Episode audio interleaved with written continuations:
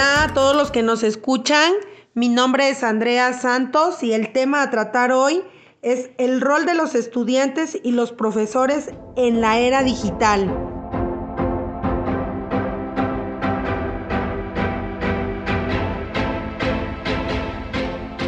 Las tecnologías digitales han generado cambios en la forma de comunicarnos, social, profesional, administrativa y académicamente. Como consecuencia de ello, las formas de enseñar y aprender son distintas a la de años anteriores, con lo que se significa que el contexto pedagógico y el rol del docente han cambiado.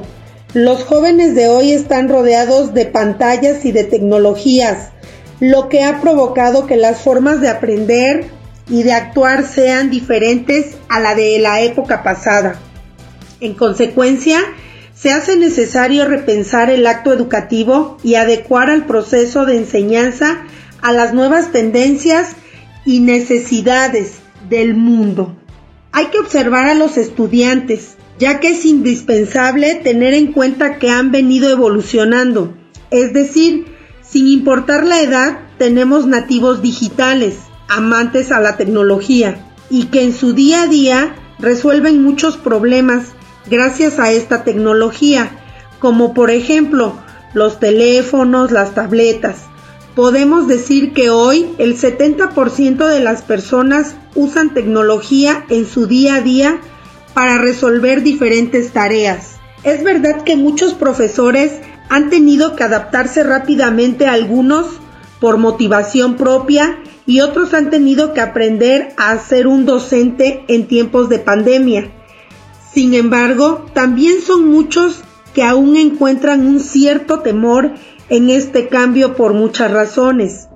Y es que el uso de la tecnología requiere no solo tener ganas de implementarla, sino saber cómo hacerlo de la manera correcta y adaptarla para que resulte realmente funcional y benéfica. En este modelo, los estudiantes aprenden antes de ir a clases a través de diferentes medios y sobre todo medios digitales que facilitan el aprendizaje previo a asistir a una aula de clases presencial o un encuentro virtual con el docente, sin importar cuál de las dos modalidades, si es virtual o presencial. Este modelo educativo nos permite concentrar al docente o su labor dentro del aula de clase o en una clase virtual a sacar el máximo provecho de este aprendizaje previo a través de la aplicación, a través de la solución de retos, despeje de dudas, generación de proyectos casos de estudio. Diferentes formas para que el docente dentro del aula de clase evidentemente tiene que cambiar el rol, más allá de transmitir una información y enseñar, ser un guía para poder aplicar ese conocimiento previo que ganó el estudiante y por supuesto posterior al momento del aula. El estudiante extiende ese aprendizaje, sigue investigando y se sigue generando esa sinergia de poder encontrar un impacto o una aplicación de ese conocimiento. Si bien hay coincidencias en que adaptarse es la nueva clave de enseñanza, es verdad que al integrar todas estas nuevas casualidades y cualidades, los docentes se enfrentan a muchos retos que incluyen la adquisición de nuevas habilidades, no solo tecnológicas, sino también creativas.